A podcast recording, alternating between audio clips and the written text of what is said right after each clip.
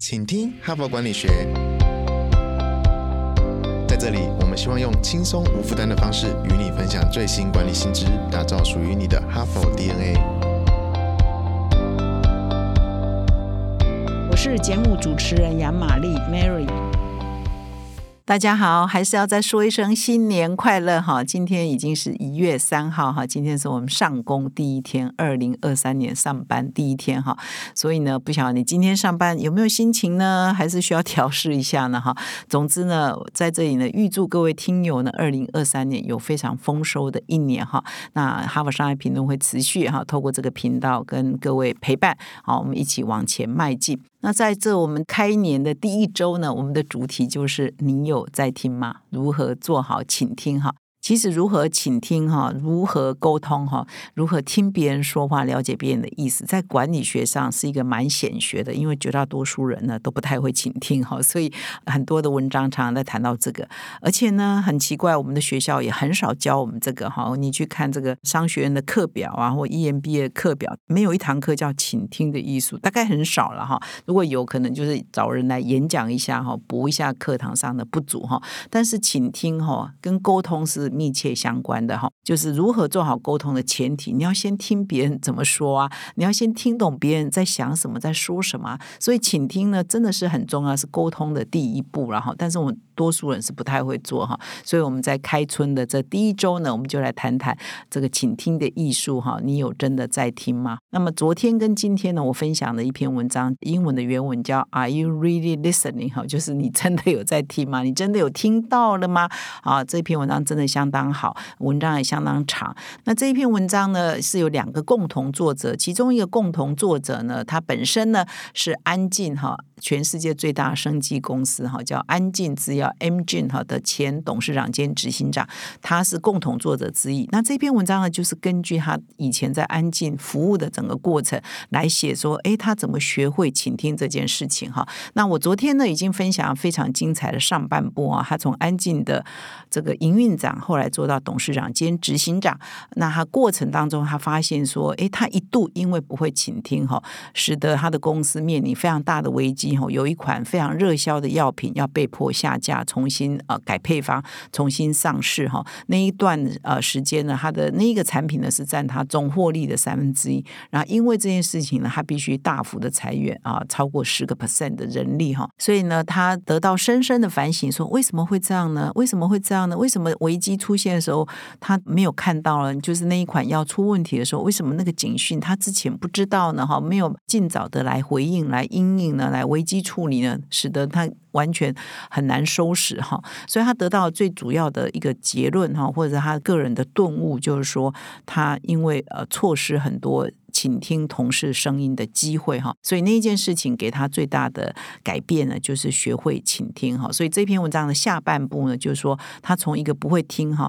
老是同事讲上半段他就打断，然后就赶快下决策，然后就进入另外一个会议哈。所以后来他反省说，他从来没有接收到真正的讯息，他困在一个假象的资讯泡泡里哈。那么以上这些内容，如果你有兴趣的话，请你回听我们昨天的节目哈，因为我现在没有办法再 repeat。我现在呢要讲的是说，后来呢他学会了如何做沟通，如何做倾听的，呃，他做了哪些改变哈？是这篇文章下半部的重点，所以我就现在就进入分享他这一篇文章的下半部。那么这位安静的执行长兼董事长的名字呢叫凯文夏尔哈，所以凯文呢后来呢他就建立了一个倾听的生态系统啊。那接下来来听听看他是怎么做的哈。第一呢，他就是要团队的每一季哈，每个重要的部门啊，要跟他分享报告哈。那以前呢，他听报告都听半部哈，或者是听一半呢，他就会觉得说你们下面要说什么我都知道，所以可以不用说了哈。所以他就很快的就下决策。然后现在不是哦，他现在就会啊倾听啊。听完，而且会问比较客观的问题哈。换句话说，他真的有在听了哈。然后还会提出问题哈。除了说团队要给他自己部门的报告啊，自己的公司的状况，也要给他分析这个竞争者哈跟外部环境的动态报告，也要跟他啊做分析哈。那这个呢，要回到昨天我有分享说，其实所有的主管常常陷在资讯泡泡里，也就是说，同事都会报喜不报忧啊，那打造一个所谓的成功剧场，就每个同事都在主管面前表现的我自己多厉害，我自己多棒，我们公司多好，我带领团队做的多好，是他们坏消息都不会告诉你，因为怕你。扣分嘛，怕你对他印象不好，怕你觉得哦，原来危机这么大，你这个部门问题很多哈，他不会给自己挖坑嘛哈，所以他们都会呃报喜不报忧，美化数据，淡化风险，然后错过机会，机会来的可能也不一定会告诉你，因为告诉你之后，可能哇就要动起来，动起来，大家会很累很忙，他也不一定愿意告诉你好机会在哪里哦，所以主管呢一定要 sense 到说员工可能会蒙蔽你哈，所以他现在就是说，哎，我就是你们要继续。好消息、坏消息都要告诉我，除了告诉我们自己部门的，也要告诉我竞争者，也要告诉我大环境哈，都要做哪些变化哈。这是他做的第一个改变。那么第二个呢，他开始很重视说，哎，这个安静哈，总是有一些同事他要负责跟主管机关或重要的利益团体呃之间沟通。比如说你有国会负责人呐，你可能有专门对这个 NGO 团体啦，对这个比如说法人呐，就是相关的外部机构哈，相关的主管机关哈，这些负责人哈，这些窗口，哎，他都要定期跟他们沟通哦。现在以前可能只听某某部门的主管嘛哈，现在这这些窗口他都要一一询问哦，都要倾听他们呃从外部得到哪些讯息。而且呢，他开会呢会有一个结构化的问题，比如说他要如果要问 FDA 哈，就是他们的主管机关食药类似我们的食药署这样的单位哈，就是他会问说，诶，那我们有没有达到 FDA 的要求？FDA 有没有任何人对我们公司有任何负面的意见哈？对我们有没有哪些地方感冒或觉得我们公司没做到的？啊，再来就是，诶 f d a 下一个哦，最近他们的重点政策在哪里？哈？然后他最后呢，会议的结束都还会问说，还有没有哪些重要讯息我应该知道的？哦，是我应该知道的哦，你们要判断了哈，啊，你们不要过滤掉任何讯息哦，认为我不应该知道哈，你就告诉我任何重要讯息都要提出来谈哈。所以他开始呢广纳哈很多意见，希望让很多意见呢不会到他这一层呢就被过滤掉。再来呢，凯文呢，定期呢跟负责华尊事务的负责人，通常就是副总阶层哈对话哈。那他是要确保说，安静的销售人员跟医生的对话仅限于哈安静药物的临床效果哈，而不触及医生职业盈利的效益这一块哈。就是有一些诚信的规范呐，或者是一些道德的规范，是对他们的所有的业务大军呢，所应该要遵守的哈。他甚至呢会陪这些销售人员哈去拜访客户哦，然后了解一下哈第一线呢，他总是要了解市场的水温嘛哈，然后第一线的状况是怎样，然后利用这个去拜访客户的空档，在路上啊或者一起用餐啊，刚好一起吃个午餐呐，简餐的时候呢，哎，建立跟他们的关系，了解一下基层的一些工作上的一些点点滴滴嘛，或者是了解一下他们在工作上遇到一些什么的困难哈，所以真的是 风格大改了。然后呢，他也会特别呢去工厂哦，去呃视察工厂啊，了解工厂的进度啊、状况啊等等。那这个如果听众没有听昨天的话，可能不太了解，说他为什么这么重视工厂啊或销售？因为就是他们刚刚我一开始讲那个危机哈，就是因为有某一款药物哈已经产生了病患哈，就是呃心脏问题出异常哈，所以使得 FDA 呢就禁这一款药物持续销售，必须更改配方，重新上市嘛，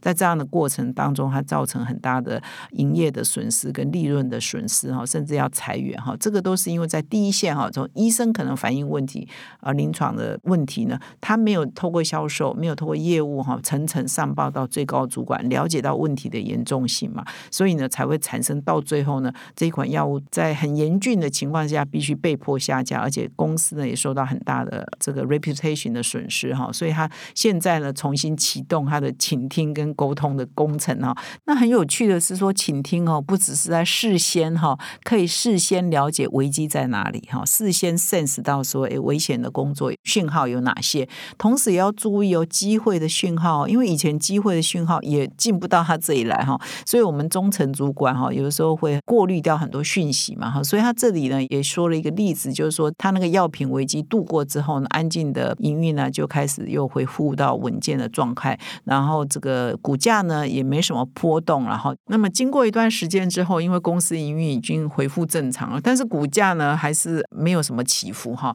没有慢慢的也往上哈。所以呢，安静的领导人跟大股东后来呢都认为说，诶，那我们已经状况很稳健啦，而且我们持续往上啊，面对未来也是很不错啊。所以我们的股价是不是被严重低估了哈？那么凯文呢，他也承认说，如果是在以前哈。没有发生过那个药品危机之前，哈，没有经过他的改变，呃，他的倾听风格的改变之前呢，他对于这样的讯息，他其实是不会理会的。他觉得啊，这个都是杂音哈，这个不需要理会。但是他现在已经改变他的整个管理的风格跟文化嘛，哈，所以他在这样的股东也常常在质疑说，哎，我们。股价偏低呢，后来呢，在有一次他碰到了一个很重要的投资人哈，就投资他们公司的，也跟凯文反映说，哎，你们这个产业哦，很多公司负债很低也过低耶，就说你们其实可以杠杆再高一点，那这样子呃营运会比较好。所以呢，凯文就把这些讯息啊都听进去了哈。后来他就觉得说，哎，去盘一盘啊，他就请财务啊，就传投资专家盘一盘，就觉得说，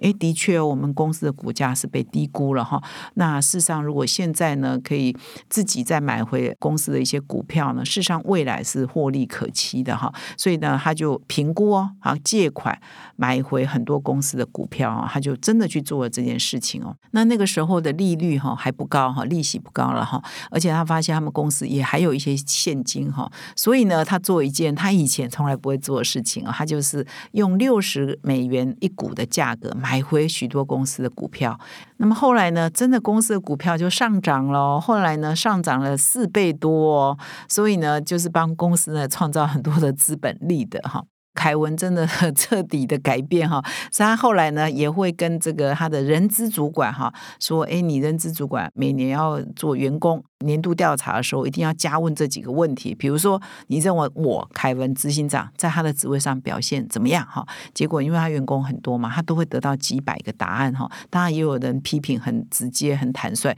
所以他每次呢说他要看这些人对他的评论的时候，看员工对他评论的时候，他都要晚上啊下了班以后啊哈，然后一边喝酒哈，有一点酒精的饮料，一边看同仁的回馈哈，因为有些可能蛮血淋淋的哈，或者是骂的很难听嘛哈，但是呢，他觉得。这个呢很重要哈，他要倾听第一线哈，因为他再怎么倾听，他也没有办法听全公司的人。跟他一对一讲话嘛，哈，所以他觉得这是一个很重要的一个管道，所以他一定要看员工特别写给他的信，只是有时候不一定很好啊接受，或者是接受起来可能啊蛮难受的哈，所以他就是晚上啊一边喝个小酒，一边来看这些同事给他的回应，所以做了这么多呢，他其实就是要让啊他的员工相信说我有在听，我真的有在听哈，所以呢这篇文章还举了很多例子啊，他对不同的部门有不同的做法，然后总是在问他们。的意见哈，那总是花时间去了解大家在想什么哈，大家想要告诉他什么，以免说危险讯息被漏掉，以免好的机会被过滤掉哈。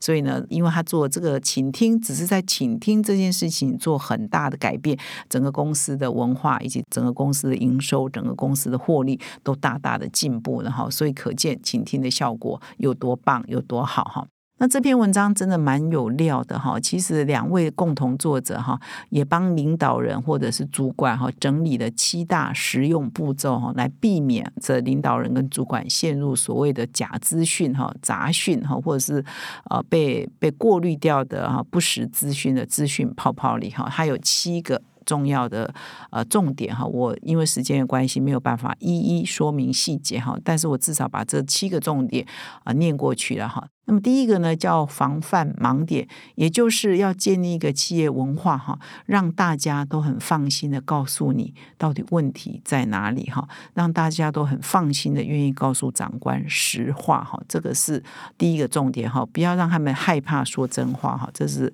呃主管要做第一件事情。第二呢不强调阶层，也就是说不管你多高的职位，你都要让这个最基层的员工呢。都能够有管道来跟你说说话，有管道来表达他们的意见哈，不因为他们是比较低阶哈，或者是距离很遥远，他们就跟你完全说不到话哈，所以这个是不强调阶层是第二个重点，第三个重点是允许别人说出坏消息哈，就是你要建立一个文化，当别人告诉你坏消息的时候，你不会一直在辩护或一直说你乱讲，或者是。甚至那个人变成倒霉鬼哈，所以要允许别人说出坏消息哈，也要建立这样的文化。第四呢，要早期警报系统要建立，也就是当任何的讯息。发生的时候不要被掩盖哈，所以最早期听到的坏消息都要尽早的在公司内部呢可以进入讨论哈，不要说哎坏消息都被掩盖了，而且知道的时候都已经无法收拾了哈，所以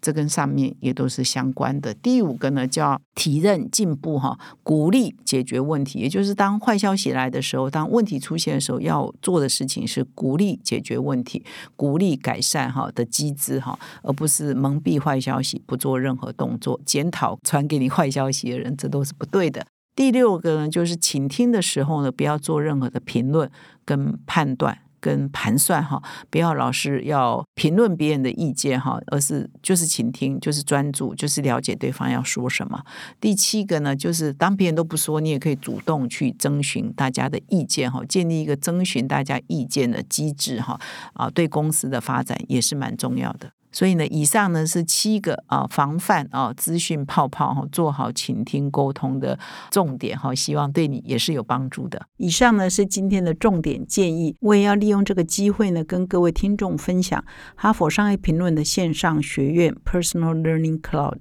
是企业发展、组织学习最好的解决方案。从个人成长、团队发展到组织策略规划，让知识落地成为你的能力及战力，请到。说明栏了解更多。现在就注册 HBR 数位版会员，每月三篇文章免费阅读，与世界一流管理接轨，阅读更多管理大师的精彩观点。现在就开始。